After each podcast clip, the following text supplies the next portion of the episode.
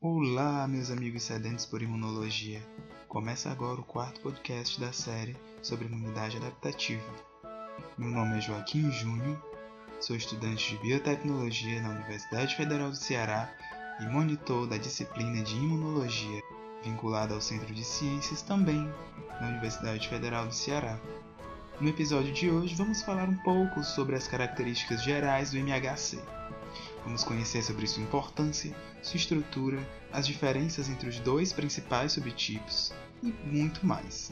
É um episódio muito importante, então, se você quer conhecer um pouco mais sobre esse grande universo que é o nosso sistema imunológico, siga-me neste podcast e aproveitem.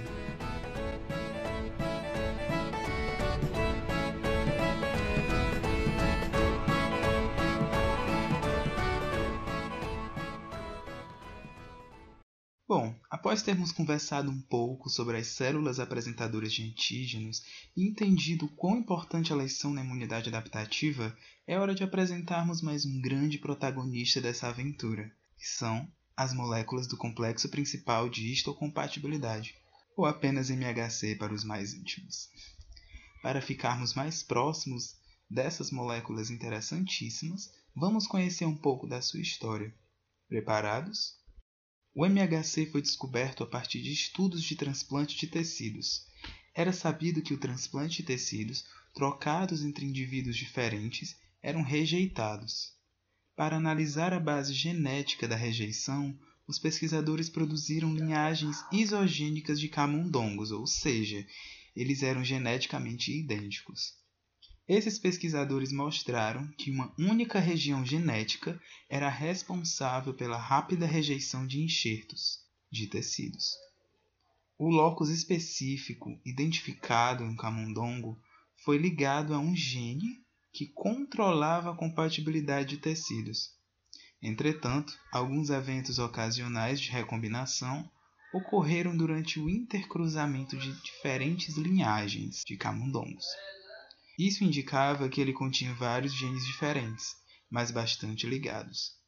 A região genética que controlava a rejeição e continha vários genes ligados foi chamada então de complexo principal de histocompatibilidade. Foi descoberto que a rejeição é um processo mediado por células T. Logo, não é de se surpreender que exista uma ligação entre a rejeição e os genes do MHC que codificam moléculas MHC, que são então reconhecidas pelas células T. Já em se tratando do MHC humano, ele foi descoberto quando estavam à procura de moléculas de superfície celular que poderiam ser reconhecidas como estrangeiras em um indivíduo. Essa tarefa se tornou muito difícil quando se descobriu que pacientes que tinham feito múltiplas transfusões sanguíneas continham anticorpos que reconheciam células dos doadores de sangue ou de rim, as proteínas reconhecidas pelos anticorpos eram chamadas então de antígenos de leucócitos humanos, ou HLA. Diversas análises mostraram que em camundongos a herança de determinados alelos HLA é um dos principais determinantes da aceitação ou da rejeição de transplantes. Além de se descobrir essa relação estreita do MHC com os linfócitos T, ainda se descobriu que as suas respostas poderiam sofrer limitações, ou as chamadas restrições. O fenômeno de restrição do MHC foi observado no começo a partir do reconhecimento de células TCD8 específicas por células infectadas por vírus em camundongos. Mas o que é que isso quer dizer? Isso quer dizer que se um camundongo fosse infectado por um vírus, as células TCD8+ específicas se desenvolviam no animal, essas células reconheciam e matavam as células infectadas por esse vírus, ou seja, as nossas famosas espadachins, que são as células TCD8+, matavam as células infectadas somente se elas expressassem os alelos de moléculas de MHC. Desse modo, foi mostrado que esses linfócitos TCD8+, e a célula-alvo, que era a célula infectada, deveriam ser derivadas de camundongos que partilhavam alelo de MHC de classe 1. Isso mesmo. Assim, o reconhecimento de antígenos por células TCD8+, era restringido pelos alelos próprios de MHC de classe 1. Outros experimentos foram feitos depois desse e eles mostraram que as respostas dos linfócitos T auxiliares, que são os CD4+, para antígenos, era restringida por alelos próprios do MHC de classe 2, enquanto que por meio do uso de linhagens isogênicas de camundongos, que diferem apenas em relação aos loci do MHC de classe 1, comprovou-se que o reconhecimento de antígenos por linfócitos TCD8+, é restrito ao MHC de classe 1 próprio. O locus do MHC contém dois tipos de genes chamados de genes polimórficos, os genes de MHC de classe 1 e de classe 2. Eles codificam dois grupos de proteínas que são estruturalmente diferentes, mas homólogas. Ele também apresenta outros genes não polimórficos, cujos produtos estão envolvidos na apresentação dos antígenos. As moléculas de MHC de classe 1 apresentam peptídeos e são reconhecidos por células TCD8+, enquanto que as moléculas de MHC de classe 2 apresentam peptídeos para as células TCD4+. Vocês sabiam que os genes do MHC de classe 1 e de classe 2 são os genes mais polimórficos presentes em qualquer genoma de mamífero? Pois deixa eu dizer, isso é real. As variações nas moléculas de MHC são resultado da herança de diferentes sequências de DNA e não são induzidas por recombinação genética. Os resíduos polimórficos de moléculas de MHC determinam a especificidade da ligação de peptídeos e o reconhecimento de antígenos pelas células T. O polimorfismo do MHC pode ter surgido porque garante que os indivíduos serão capazes de lidar com a diversidade de microorganismos e que as populações serão protegidas contra a perda da vida devido a infecções emergentes. Mas vocês sabem que genes são esses?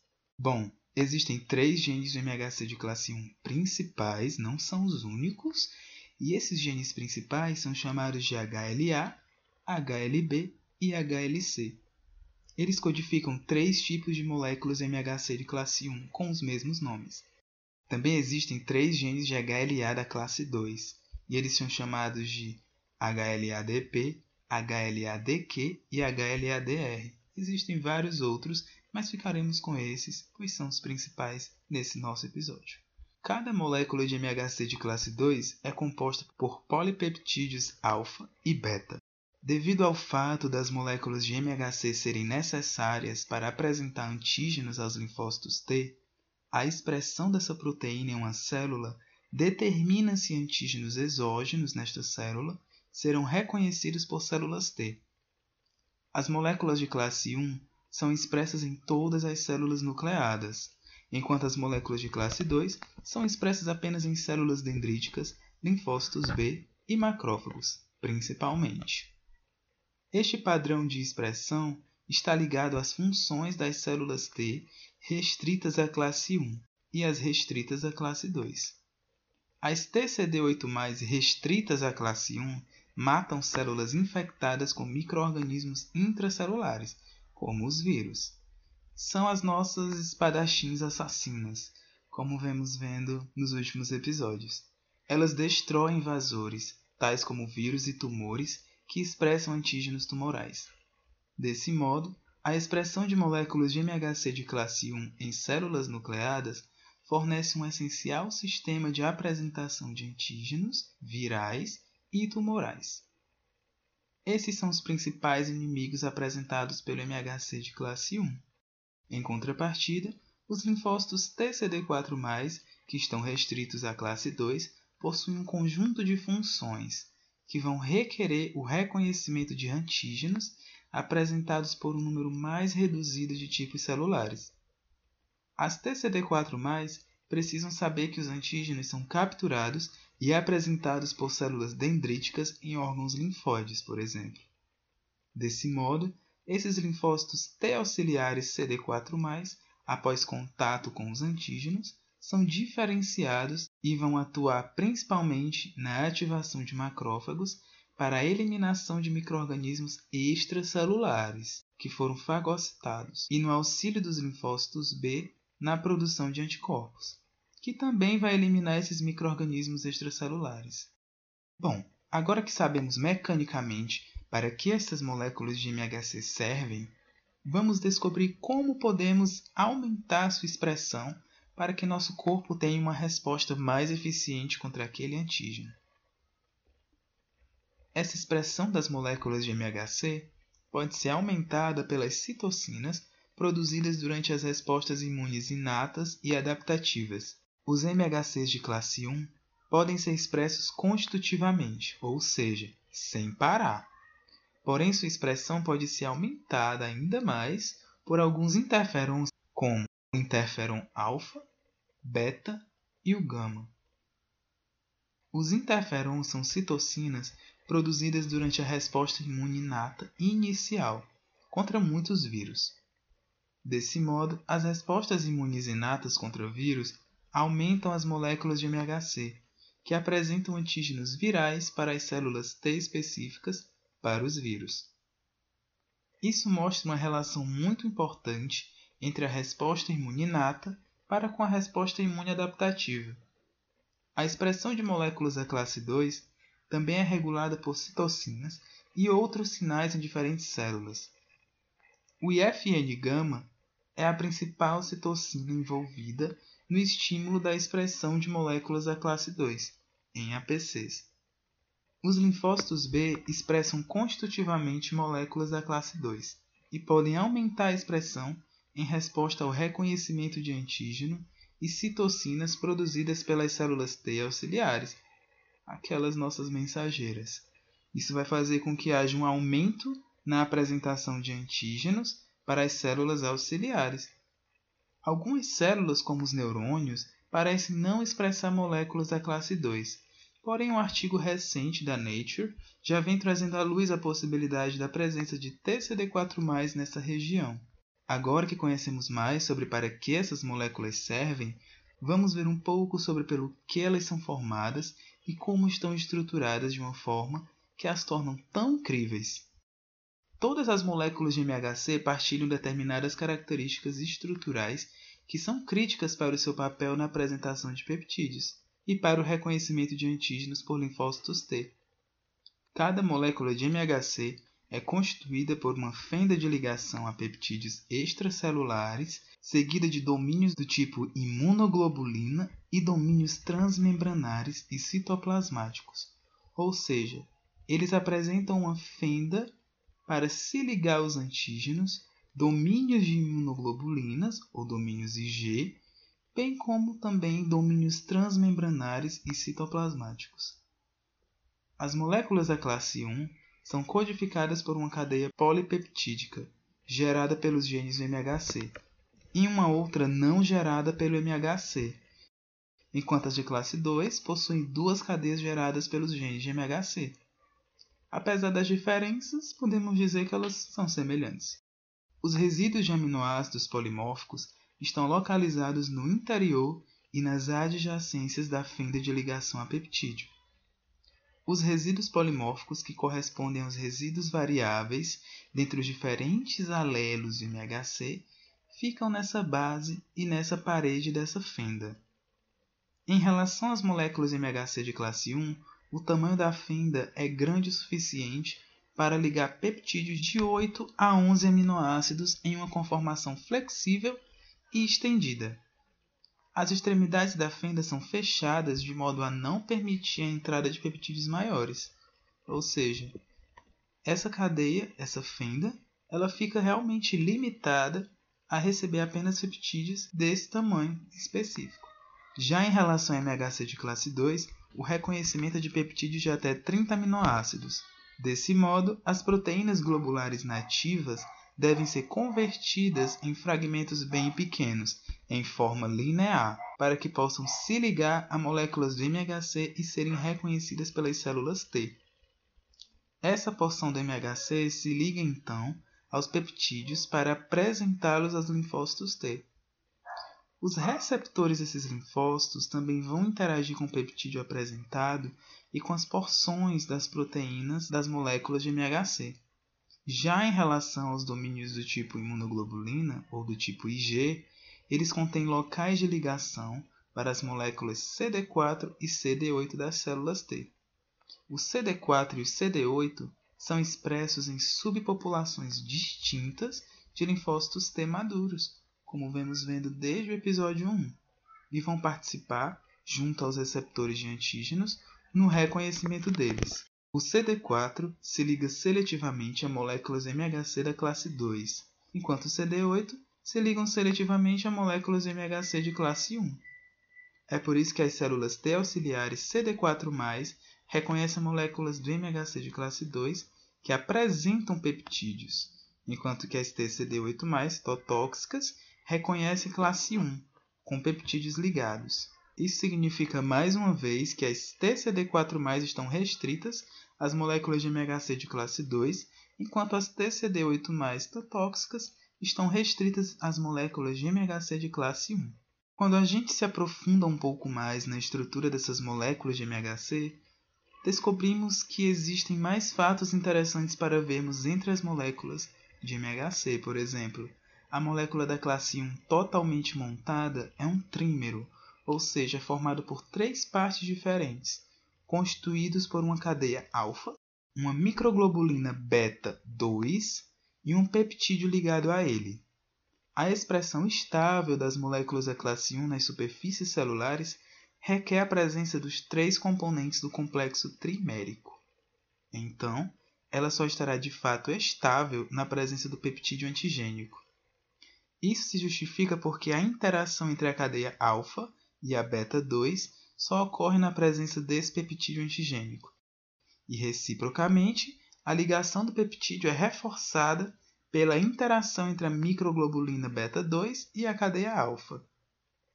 Como os peptídeos são necessários para estabilizar as cadeias de MHC, então apenas os MHC devidamente carregados com peptídeos vão ser potencialmente úteis na montagem desse MHC.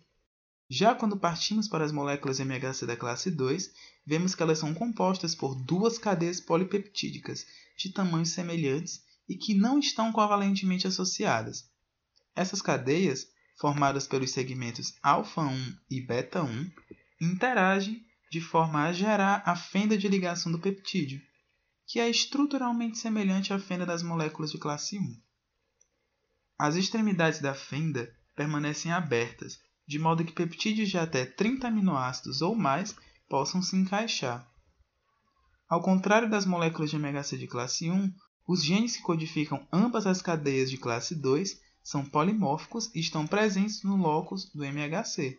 Vocês lembram que eu falei anteriormente que o MHC de classe 1 é formado tanto por genes presentes no locus MHC quanto por genes fora desse locus. Ok, vimos como essas moléculas estão estruturadas. Também vimos que elas possuem um buraco para o peptídeo se encaixar. Mas quais são as principais características desse encaixe? Qual a taxa de especificidade? Bom, essas moléculas de MHC mostram uma ampla gama de especificidade de ligação a peptídeos. Os peptídeos que se ligam às moléculas de MHC possuem características estruturais compatíveis que promovem essa interação. Por exemplo, os peptídeos que se ligam à forma alélica específica da molécula de MHC contêm resíduos de aminoácidos que permitem interações complementares entre os peptídeos e este alelo da molécula de MHC. Essas moléculas de MHC adquirem a sua carga peptídica durante a sua biossíntese e montagem no interior das células. Desse modo, os MHCs apresentam peptídeos derivados de microorganismos localizados no interior das células hospedeiras. E é por isso que as células T reconhecem microorganismos associados às células e são as mediadoras da imunidade contra microrganismos intracelulares. As moléculas de MHC adquirem peptídeos a partir das proteínas de patógenos presentes na região citosólica, enquanto as de classe 2 a partir das proteínas presentes nas vesículas intracelulares.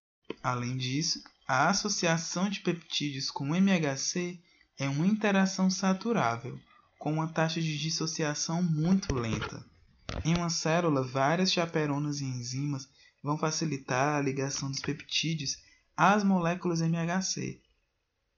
Quando essas moléculas são formadas, a maioria dos complexos é estável e as constantes cinéticas de dissociação mostram meia-vida longa de horas ou até mesmo muitos dias. Além disso, ainda podemos dizer que são poucos os mensageiros de guerra que fazem os combatentes acreditarem que o corpo está sendo invadido, ou seja, apenas um número muito pequeno de complexos peptídeo MHC é capaz de ativar linfócitos T específicos. Como as APCs apresentam continuamente peptídeos derivados de todas as proteínas que elas encontram, apenas uma fração muito pequena de complexos peptídeo MHC vai conter o mesmo peptídeo. As moléculas de MHC não discriminam entre peptídeos exógenos e peptídeos próprios. Logo, as células T vão monitorar esses peptídeos apresentados para a presença de antígenos estranhos. Mas assim, seguindo essa lógica, como uma célula T vai ser capaz de reconhecer e ser ativada por qualquer antígeno estranho se normalmente todas as APCs apresentam peptídeo próprio MHC. Isso quer dizer que quase todas as mensageiras de guerra são traidoras e dão informações falsas? A resposta está no fato das células T serem muito bem treinadas, ou seja, elas são muito sensíveis e precisam reconhecer especificamente poucos complexos peptídeo MHC para serem ativados. Desse modo, um antígeno estranho recém-chegado pode ser processada em peptídeos que vão se associar em um número suficiente de moléculas MHC das APCs para ativar as células T específicas para esse antígeno. Além disso, os microorganismos aumentam a eficiência da apresentação de antígenos e, além disso, ainda induzem a expressão dos sinais secundários. Mas um questionamento ainda permanece nesse caso. Se os indivíduos processam e apresentam as próprias proteínas em peptídeos com MHC, por que não desenvolvemos respostas imunes contra os peptídeos próprios? Bom, é simples. Talvez não tão simples, mas embora os complexos sejam formados, eles não induzem a autoimunidade, porque as células T para tais complexos são mortas ou inativadas, mas elas não toleram traidores, que querem sabotar o próprio reino, querem sabotar o organismo. E com isso, encerramos mais uma fantástica anedota científica, ou podcast com conteúdo altamente informativo. Espero vocês na continuação dessa empreitada, que é quando vamos descobrir como ocorre todo o processamento dos antígenos passo a passo, de uma forma bem diferente e didática. Esse é o Imuno em Foco, espero vocês no próximo podcast. Até mais!